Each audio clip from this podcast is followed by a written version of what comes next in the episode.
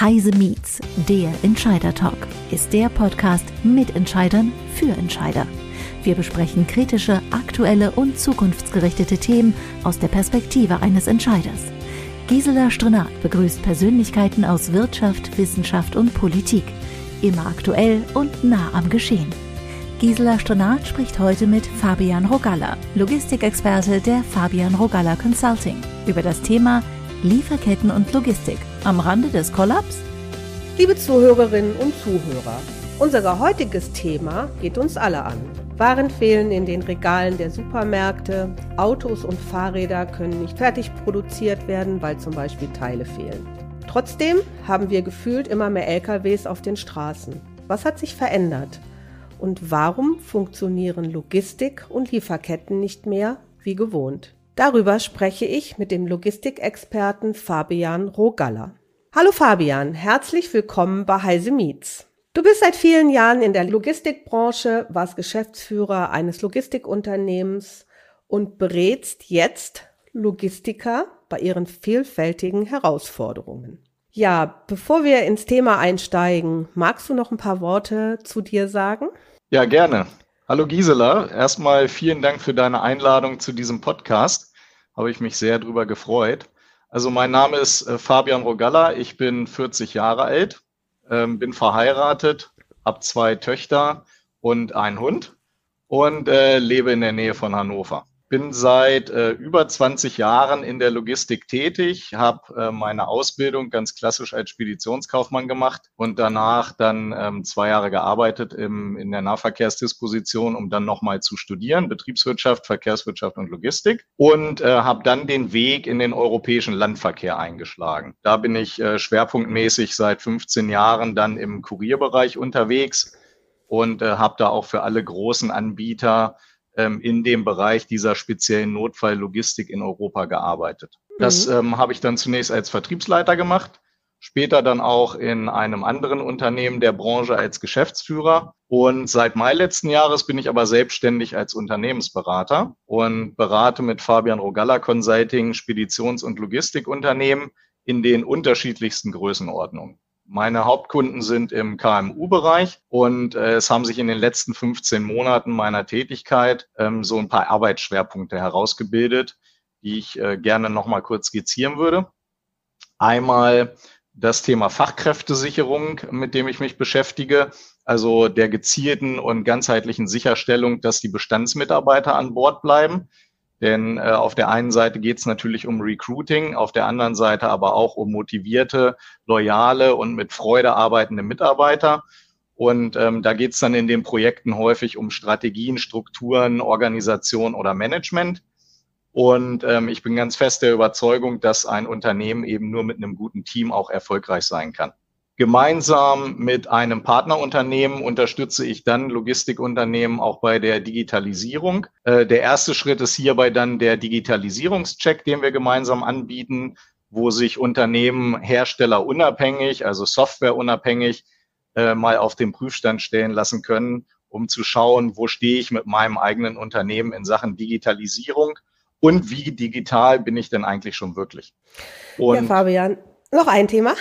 Der dritte Schwerpunkt, genau, da geht es dann ganz viel um Logistik-Know-how. Unternehmen in den unterschiedlichsten Branchen brauchen immer wieder Logistik-Experten-Know-how. Und ähm, der Markt ist ja eben für Außenstehende nicht immer ganz transparent und leicht zu überblicken. Und deswegen freue ich mich auch, dass wir heute ein bisschen Einblicke geben können gemeinsam. Ja, genau, das wollte ich sagen, bevor ich dir das Wort abgeschnitten habe.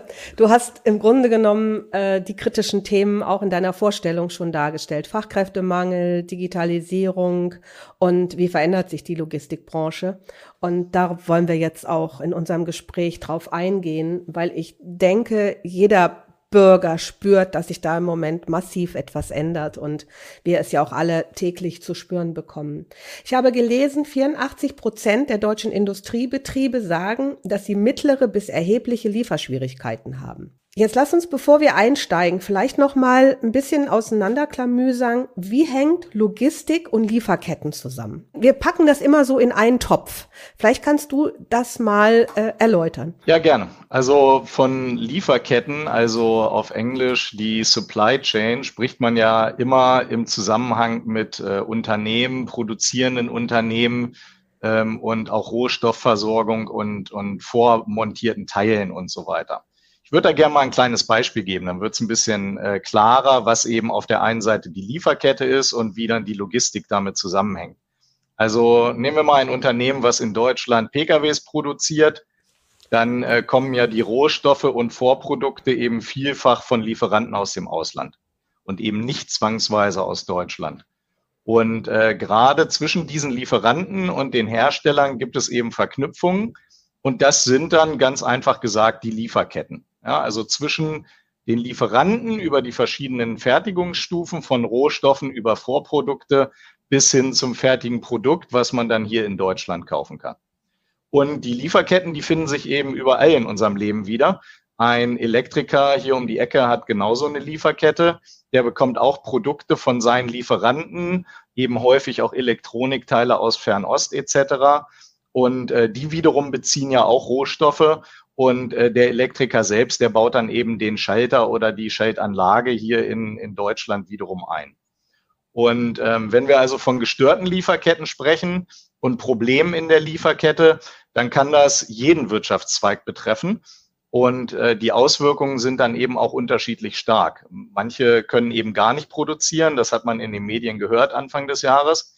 Und äh, einige können eben durch Umstellungen auf andere Lieferanten und andere Produkte dann trotzdem weiter produzieren. Und die Logistik wiederum, die hängt dann eben dazwischen. Also die sorgt im Grunde genommen dafür, dass äh, der Transport stattfindet zwischen diesen Lieferanten, dass ähm, an bestimmten Punkten eben auch Ware umgeschlagen wird. Das heißt, in ein Lager reingeht, aus einem Lager wieder rausgeht Fahrzeuge sich wechseln, Verkehrsmittel gewechselt werden, also vom Seeschiff auf den Lkw. Und ähm, die Logistik sorgt dann dafür, dass eben die Ware zur richtigen Zeit am richtigen Ort ist. Bei der Logistik gibt es sehr viele Definitionen von dem Wort. Vereinfacht dargestellt geht es aber immer um den Warenfluss, um den Güterfluss und den damit verbundenen Informationsfluss. Lieferketten mhm. und Logistik sind also ganz eng miteinander verbunden. Ja, also sie, sie hängen eigentlich ursprünglich zusammen. Also Richtig. das eine geht ohne das andere nicht, würde ich mal sagen. Das eine profitiert und das andere braucht es. Genau. Aber äh, lass uns zunächst vielleicht mal äh, in, in diese unterschiedlichen Logistikbereiche einsteigen, also in die Transportbereiche, die es in Deutschland gibt. Es gibt ja nicht Logistik ist ja in, in ganz viele unterschiedliche Möglichkeiten aufgeteilt. Also wir haben Luftfracht, wir haben Seefracht, wir haben Schienengüterverkehr, wir haben Straßentransport, wir haben die Binnenschifffahrt, die im Moment ja durch die Wasserknappheit ganz massiv leidet, wie ich heute Morgen gerade wieder gelesen habe. Wenn wir das vielleicht mal Bevor wir in die einzelnen Bereiche einsteigen, einmal kannst du vielleicht mal global sagen, haben alle Bereiche gleichermaßen Probleme oder kann man sagen, es gibt äh, einen Bereich, dem geht's super gut. Also super gut geht's, glaube ich, keinem der Bereiche. Äh, alle Transportbereiche haben aktuell Probleme. Die sind natürlich unterschiedlich. Also je nach ähm, Transportbereich, je nach Verkehrsträger sind die Transportprobleme oder sind die Probleme unterschiedlich. Das ist immer ein Stück weit abhängig von der geografischen Lage oder dem geografischen Einsatzgebiet des Verkehrsmittels, den transportierten Waren äh, und der Bedeutung des jeweiligen Bereichs. Mhm. Ähm, dazu muss man wissen, national und in Europa ist eben der Lkw weiterhin das Verkehrsmittel Nummer eins. Mhm. Ich sage das wertungsfrei, aber ähm, tatsächlich, tatsächlich ist das so. Und äh, da gibt es natürlich ganz vielfältige Probleme. Also äh, Fahrermangel, Treibstoffkosten, gesetzliche Rahmenbedingungen, Verfügbarkeiten von Fahrzeugen, überhaupt ein Fahrzeug kaufen zu können. Und dann natürlich in den zwei Jahren äh, Corona auch die verschiedensten Themen, die da äh, passiert sind. Und am Ende führt das alles zu weniger Ressource und gleichzeitig einem hohen Nachholbedarf nach der Corona-Phase. Und äh, um da mal ein Beispiel zu geben für die Straßenfracht, da ähm, klaffen Angebot und Nachfrage nach Kapazitäten im Moment eben auch extrem auseinander. Die Schienengüterverkehr und Binnenschifffahrt hast du noch angesprochen, spielen äh, leider weiterhin eine kleine Rolle. Leider, weil sie eine bessere Umweltbilanz haben und ähm, deutlich besser dastehen als der Straßengüterverkehr. Aber die Nutzung äh, trotz aller Bemühungen äh, zumindest stagniert. Manchmal geht sie wieder ein bisschen hoch. Also es gibt ja viele Bemühungen, da eben auch Themen zu machen, aber es liegt eben auch an den Rahmenbedingungen und Entwicklungen der vergangenen Jahre und Jahrzehnte. Und äh, zu guter Letzt ist dann international und über Europa hinaus natürlich das Flugzeug und das Seeschiff das führende Transportmittel. Und äh, hier hat die Pandemie zu ganz extremen Problemen geführt, die aktuell auch noch andauern. Und ähm, damit man das nochmal in Relation setzen kann, äh, muss man sich auch vor Augen halten, dass trotz aller Entwicklungen, die wir momentan gemeinsam durchmachen, im ersten Halbjahr ja die Exporte um mehr als 13 Prozent gestiegen sind im Vergleich zum Vorjahreszeitraum und die Importe sogar um mehr als 26 Prozent. Und äh, das macht ja deutlich, wie viel Bewegung auch in Form von Güterströmen da ist und notwendig ist. Ja, es ist eine Menge. Deshalb lass uns vielleicht noch mal ganz kurz die einzelnen Bereiche durchgehen. Also fangen wir mal mit der mit der Seefracht an. Da haben wir alle in der äh, Zeitung gelesen, dass Schiffe seit äh, Wochen aufgrund des Lockdowns in China festliegen, äh, gerade in Shanghai und Shenzhen oder auch wenn sie dann nach äh, nach Deutschland oder Europa kommen, in Rotterdam festliegen. Die Nordsee war eine gewisse Zeit voll von wartenden Schiffen. Ähm, hat sich dieses Problem ein bisschen ähm, behoben oder haben wir immer noch diese, diese Bündelung äh, von Frachtschiffen auf See, die nicht entladen werden können? Also die Staus sind nach wie vor da. Die Zeiten für die Verspätungen sind ein bisschen runtergegangen. Da kann ich gleich noch mal was zu sagen. In diesem Thema stecken tatsächlich mehrere Probleme. Da gibt's einmal natürlich den Container in der Seeschifffahrt, also wo die Ware dann reingeladen wird. Dann gibt es das Thema der Schiffe und das Thema der Häfen. Bei den Containern ist es eben so, dass die zum Teil ja nicht dort sind, wo sie sein sollten und generell eben auch zu wenig und auch nicht in unbegrenzter Menge zur Verfügung stehen. Und äh, das führt dann eben auch zu einem Containermangel, sodass die Waren erstmal gar nicht in die Container eingeladen werden können oder wieder rechtzeitig ausgeladen werden. Bei den Schiffen ist es dann so, dass sie eben durch Corona gar nicht entladen werden oder wurden, nicht in die Häfen einfahren konnten. Und dieser Stau, der sich dann gebildet hat vor den Häfen, äh, du hast es angesprochen, in China, der ist ja dann zeitversetzt, nämlich genau die Transitzeit versetzt, auch nach Europa geschwappt oder auch in die amerikanischen Häfen und so weiter. Und äh, dort gibt's ja aber ähnliche Probleme eben mit Kapazitätsmangel, Personalmangel etc., so dass damit dann eben auch die ganze Systematik aus dem Takt gekommen ist. Und das ist eben auch seit Juli 2020 der Fall. Äh, wenn man sich mal die Pünktlichkeit der Schiffe ein, äh, anguckt, der einlaufenden Schiffe, da gibt's offizielle Statistiken zu, dann war die im Juni 2022 bei 40 Prozent. Zum Vergleich, im Juni 2019, also vor der Krise, waren es 80 Prozent. Also die Pünktlichkeit ist extrem runtergegangen, hat sich seit Jahresbeginn zwar etwas entspannt, aber es ist immer noch so, dass die Schiffe aktuell noch eine durchschnittliche Verspätungsdauer von sechs Tagen im Vergleich zu ihrem Fahrplan haben. Und äh, da hängt also die komplette Seeschifffahrt hinterher. Und zu guter Letzt das Thema Häfen. Das kennen wir jetzt auch aus den deutschen Medien in Hamburg da ist natürlich auch die, äh, das erhöhte Frachtaufkommen zu bewältigen und dadurch sind eben auch Strukturen dann schlicht überfordert. Wenn dann noch Streiks dazukommen, wobei ich das nicht werten möchte, aber wenn die noch dazukommen, dann verschärft sich die Situation natürlich nochmal. Und ähm, dann ist eben auch die B- und Entladeinfrastruktur besonders betroffen, der Lagerbereich und die Verweildauer der Schiffe in den Häfen steigt damit eben auch auf ein Höchstmaß an und ist aktuell auch noch in Hamburg und Bremerhaven beispielsweise auf einem sehr, sehr hohen Niveau, äh, dass die Schiffe einfach zu langsam end- und beladen werden. Mhm. Was ja auch wieder eine Menge Kosten verursacht dann, ne? kommt ja. ja. dann auch noch dazu, aber da kommen wir gleich noch drauf. Lass uns nochmal in die Luftfracht gehen. Fluggesellschaften haben gerade beim Personal äh, entlassen. Sie haben sich in der Corona-Krise verschlankt. Hat das auch die Luftfracht betroffen oder ist die ohne Probleme weitergelaufen? Also, dass die Luftfahrtbranche mit extremen Rückgängen zu kämpfen hatte, das weiß ja jeder, das hat ja jeder mitbekommen. während Corona und eben besonders im Jahr 2020 wurden ja viele Flüge gestrichen, weil niemand mehr reisen wollte oder eben durfte. Und äh, das hatte eben auch direkte Auswirkungen auf den Warenverkehr. Das weiß dann wiederum nicht jeder. Aber ungefähr die Hälfte der weltweiten Luftfrachten wird ja in Passagierflugzeugen transportiert. Und diese Kapazitäten sind dann eben nicht geflogen, weil die Passagiere nicht geflogen sind. Und damit standen dann auch viel weniger Luftfrachtkapazitäten zur Verfügung, ähm, was letzten Endes natürlich auch wiederum Auswirkungen auf die Logistikkette hatte. Und es standen äh, diese, diese nicht zur Verfügung stehenden Ressourcen, hatten dann natürlich auch wiederum eine Überlastung des Seeverkehrs oder hängen auch mit dem Seeverkehr zusammen, denn wenn der Seeverkehr nicht funktioniert, versucht man ja bei kritischen Gütern dann auf die Luftfracht auszuweichen. Andersrum wird es dann häufig schwieriger aufgrund der Transitzeit. Aber da hängt schon die Problematik auch ein Stück weit zusammen, dass es eben der internationale Warenaustausch dann auch erheblich ähm, gestört war. Mhm. Jetzt vielleicht noch das, äh, das, das dritte Thema, Schienenverkehr. Äh, ich hatte gerade einen Podcast zum Thema Deutsche Bahn und ähm, wir wissen alle, wir haben nur ein Bahnnetz. Über dieses Bahnnetz geht alles.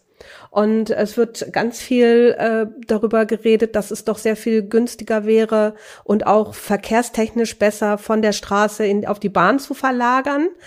Aber ähm, da haben wir jetzt ja schon Probleme. Holen wir uns da nicht ein neues Problem ins Haus? Also es gibt ja seit einigen Jahren den äh, Masterplan für den Schienengüterverkehr. Den haben ja Verbände und äh, viele Beteiligte gemeinsam erarbeitet. Und darin prognostiziert man ja zum Beispiel, dass der Güterverkehr in Deutschland bis 2030 um rund 40 Prozent zunehmen wird. Und deswegen laufen ja auch schon länger Bemühungen, die Schiene als Verkehrsträger wieder attraktiver zu machen. Ich persönlich würde sagen, dass es gute Ansätze gibt, dass da gute Ansätze auch in, in den Gedanken vorhanden sind, aber dass der Weg eben noch ein weiter ist, bis die wirklichen Verbesserungen eintreten. Aktuell behindern ja eben auch viele Baustellen den Schienengüterverkehr, äh, nicht nur den Personenverkehr, sondern eben auch den Warenverkehr. Äh, die Schienenbaustellen sind natürlich wiederum aber notwendig, um das Netz instand zu halten. Also das wird noch äh, eine ganze Zeit zu Reibungsverlusten führen, bis da wirklich auch eine spürbare Verbesserung eintreten kann. Ähm, ich bin aber weiterhin der Überzeugung, dass die Schiene auch gestärkt werden muss, weil die Straße äh, als Verkehrsträger wird die Mengen und diese Mengenzuwächse gar nicht aufnehmen können und auch die Auswirkungen für das Klima wären enorm, wenn man mal die heutigen Antriebstechnologien dann auch so als Basis nimmt. Mhm. Ja, das ist eigentlich ein schöner Übergang zur Straßenfracht. Wir lesen immer wieder Zahlen, dass uns Lkw-Fahrer fehlen. Und äh, wenn ich mir das mal genauer anschaue, äh, sagen die Statistiken, äh, dass 35.000 Lkw-Fahrer jährlich in den nächsten Jahren in Rente gehen werden. 35.000 jährlich und äh, aber nur pro Jahr noch 15 bis 20.000 Menschen einen Lkw-Führerschein machen. Das hat auch ein bisschen was, ähm, glaube ich, damit zu tun. Früher wurde der oft bei der Bundeswehr gemacht, weil jeder musste zur Bundeswehr, jeder junge Mann zumindest. Heute ist das nicht mehr der Fall und ähm, attraktiver Beruf mehr, Lkw-Fahrer zu werden. Also sagen Hochrechnungen, dass uns in den nächsten zehn Jahren etwa 230.000 Lkw-Fahrer fehlen werden. Jetzt sagst du aber gerade, der größte Transportbereich ist noch der Stra ist noch die Straßenfracht, findet also noch auf den Straßen statt. Ja, wie passt das denn zusammen? Auf der einen Seite habe ich keine Lkw-Fahrer mehr, aber auf der anderen Seite kann ich es nicht anders verlagern. Das wird ja zum Kollaps führen. Genau, also was das Thema Fahrermangel angeht, ähm, da gibt's unterschiedliche Aussagen, die auch immer wieder in den Medien kursieren.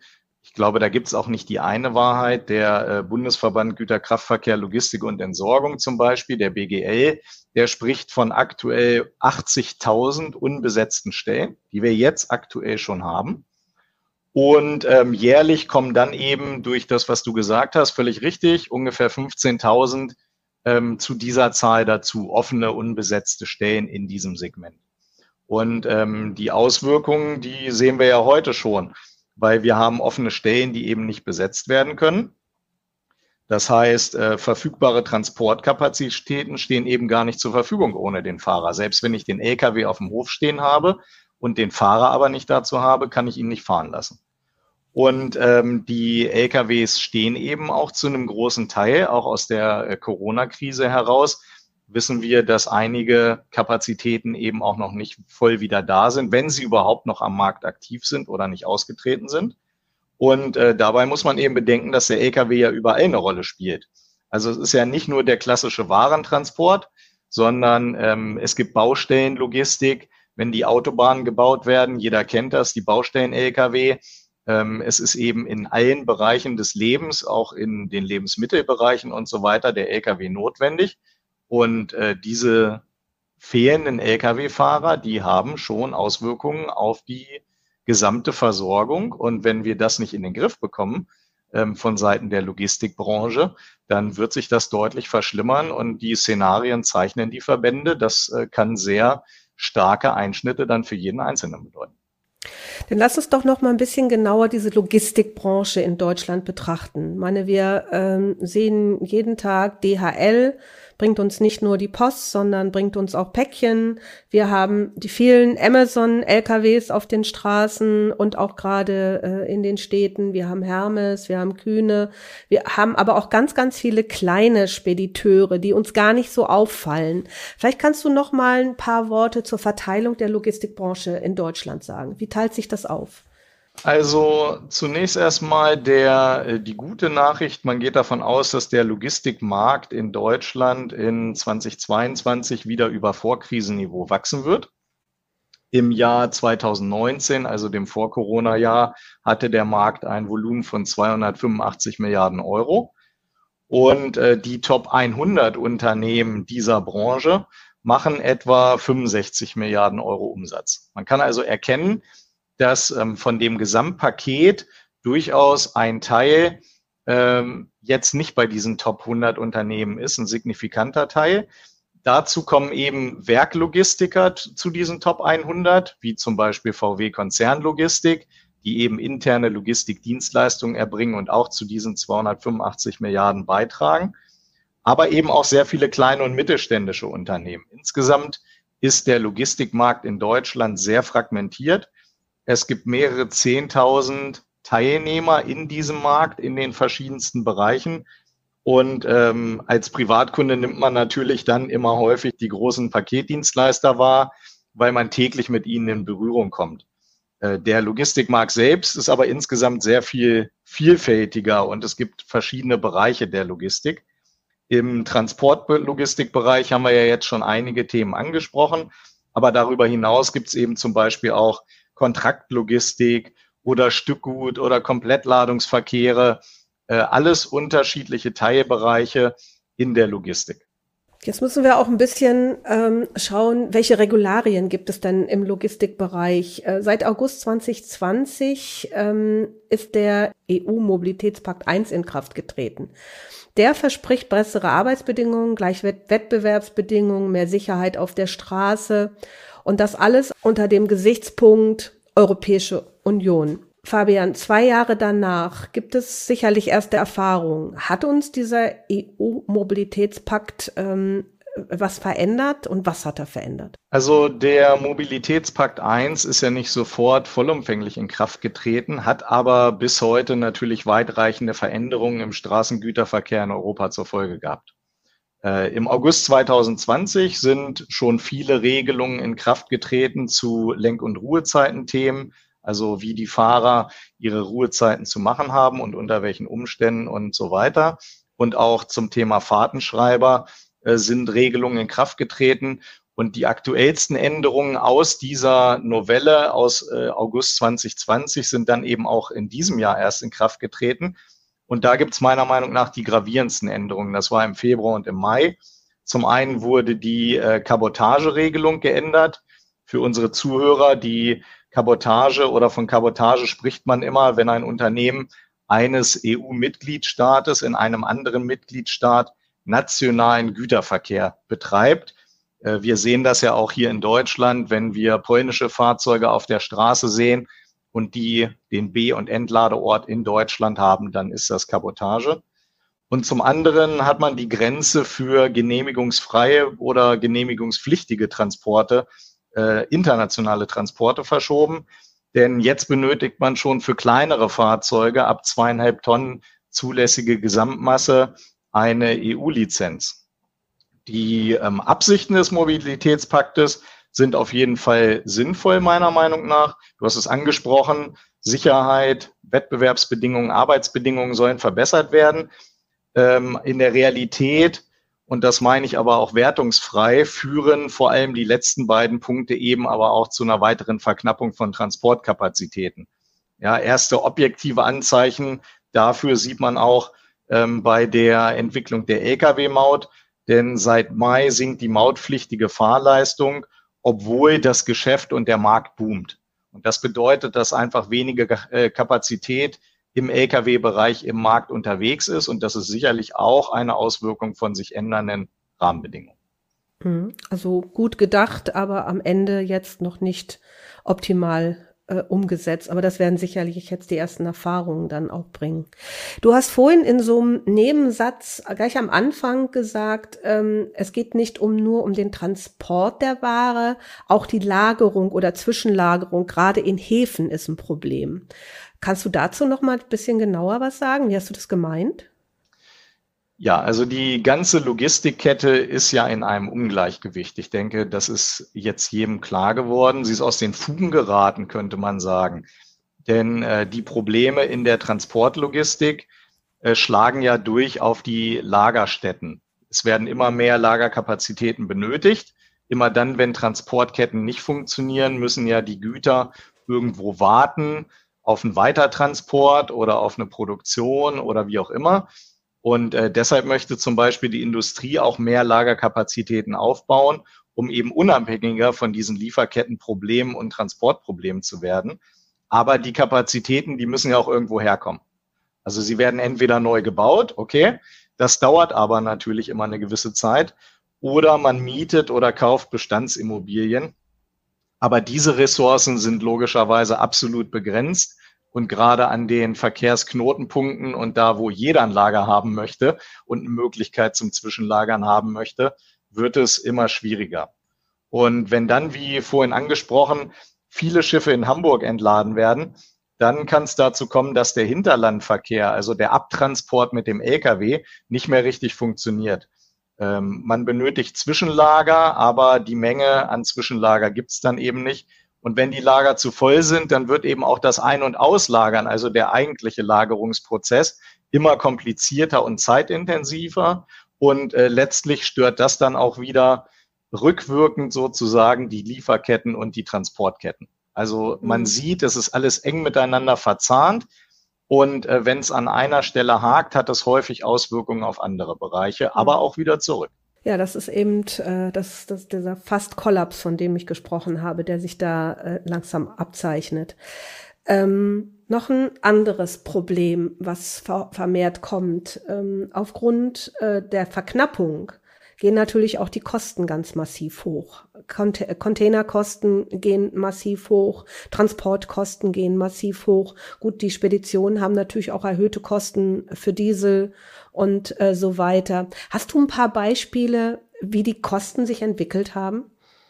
Ja, klar. Also die Kosten steigen vor allem im äh, Treibstoffbereich, wie du gesagt hast.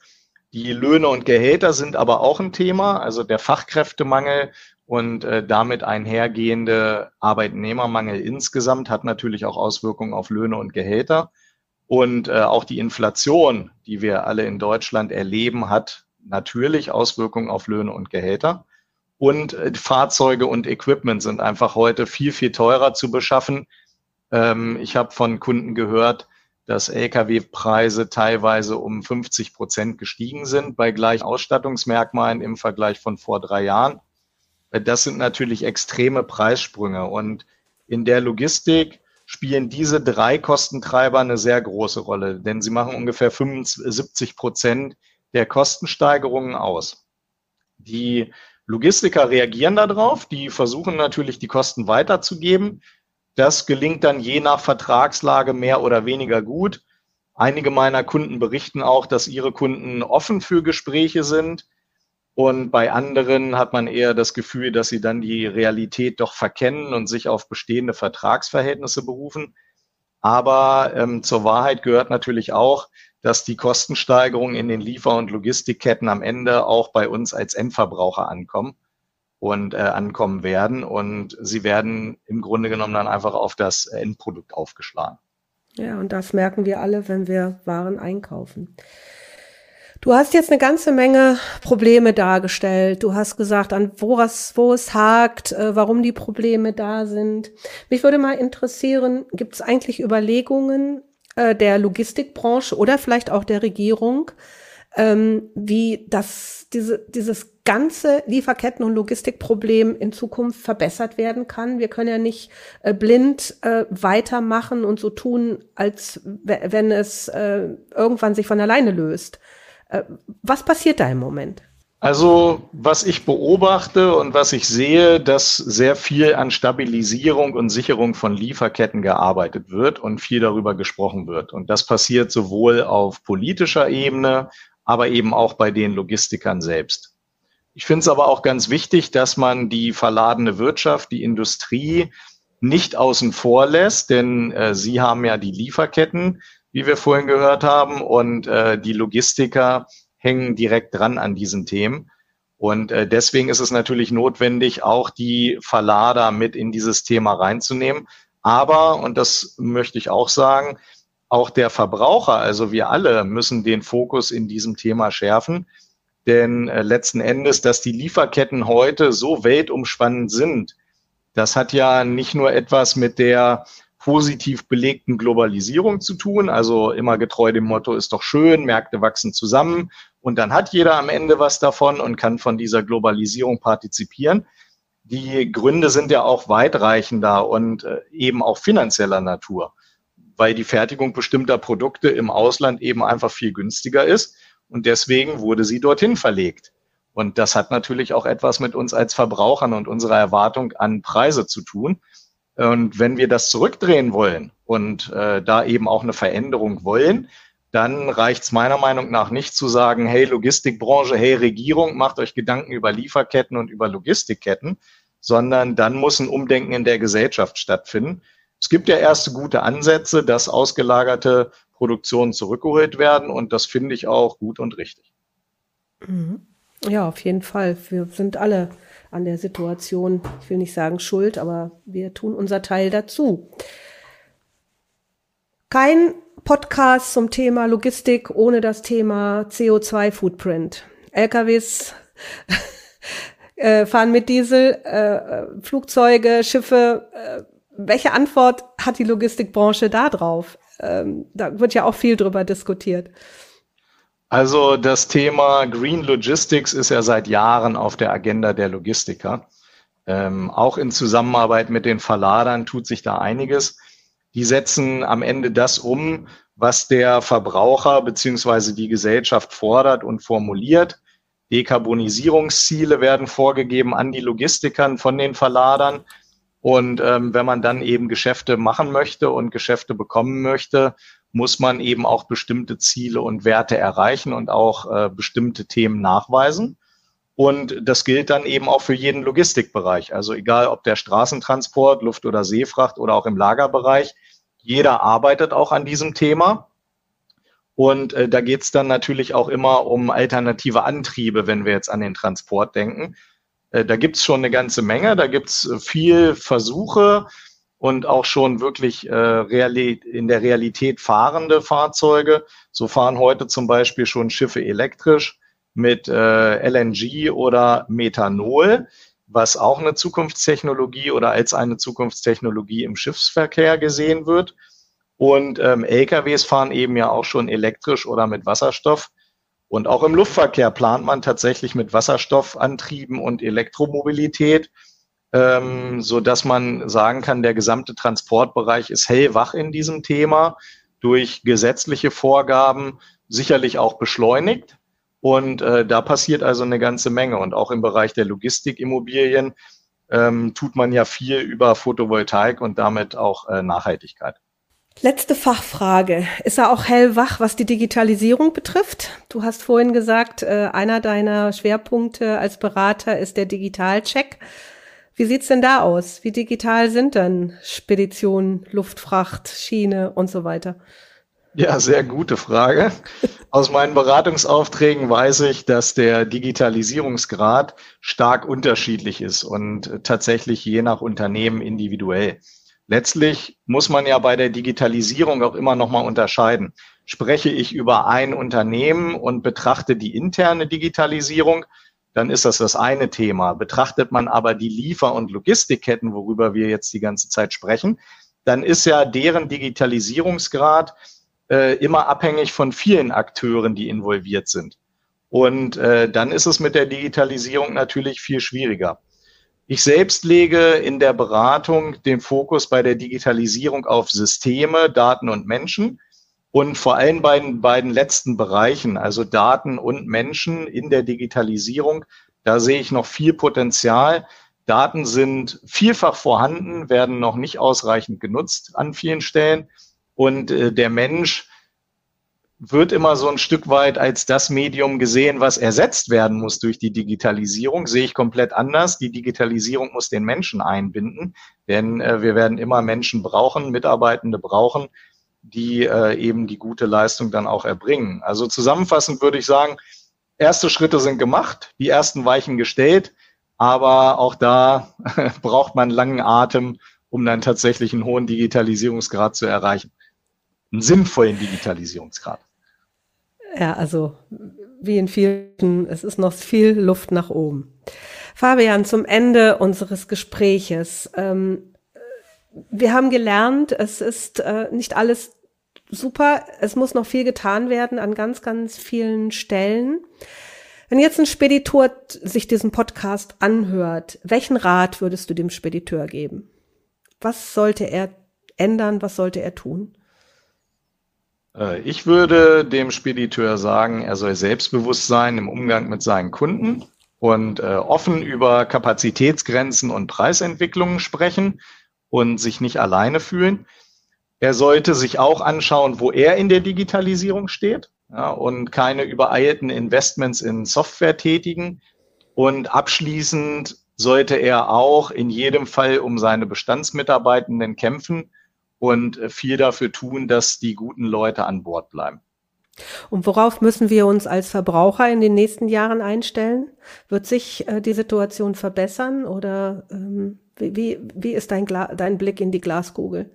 Ja, die funktioniert genauso gut wie jede andere Glaskugel auch. Aber am Ende denke ich, dass es äh, weiterhin angespannte Liefer- und Logistikketten geben wird aktuell. Die Situation wird sich nicht von heute auf morgen entspannen, auch nicht entspannen können.